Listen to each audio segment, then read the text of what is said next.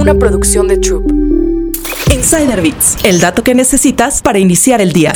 Tres estafas de TikTok que prometen arreglar historial crediticio o eliminar deudas. Con consejos que van desde la belleza y el skincare hasta reseñas de productos o servicios, TikTok se ha vuelto una fuente de conocimiento visual. Entre la infinidad de temas que hoy son tendencia en esta red social están las finanzas, y aunque hay algunos consejos útiles en la red social, la mayoría son malos o simplemente estafas. Markia Brown, consejera financiera y creadora de contenido en TikTok, advierte que lo peor sobre estas estafas es que brindan falsas soluciones fáciles, a cambio de un pago para salir de la deuda. Asimismo, señaló que es en esta temporada de otoño cuando los estafadores están en su punto máximo, ya que las personas planifican sus gastos navideños y tienen efectivo. Estos son los tres fraudes financieros más comunes en TikTok. 1. Fingir que la deuda no existe. Una estafa común alienta a las personas a pensar que pueden ignorar su deuda. Esto es peligroso e ilegal, ya que los intereses siguen acumulándose. Además, se pueden enfrentar graves consecuencias, como una mala puntuación crediticia. 2. Borrar la puntuación crediticia. Algunos pretenden borrar tu puntuación crediticia a cambio de una tarifa, pero la realidad es que no se pueden eliminar de esta manera. 3. Préstamos y premios falsos. Otras estafas involucran prestamistas que piden un pago por adelantado y luego desaparecen, así como sorteos falsos de dinero. Cualquier cosa que requiera un pago por adelantado debe ser tratado con precaución. Marque aconseja confiar pero verificar cualquier consejo financiero en línea y recurrir a agencias de protección financiera si tienes dudas. Recuerda que en las redes sociales no todo es lo que parece.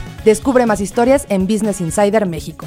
Insider Bits, el dato que necesitas para iniciar el día. Una producción de Troop.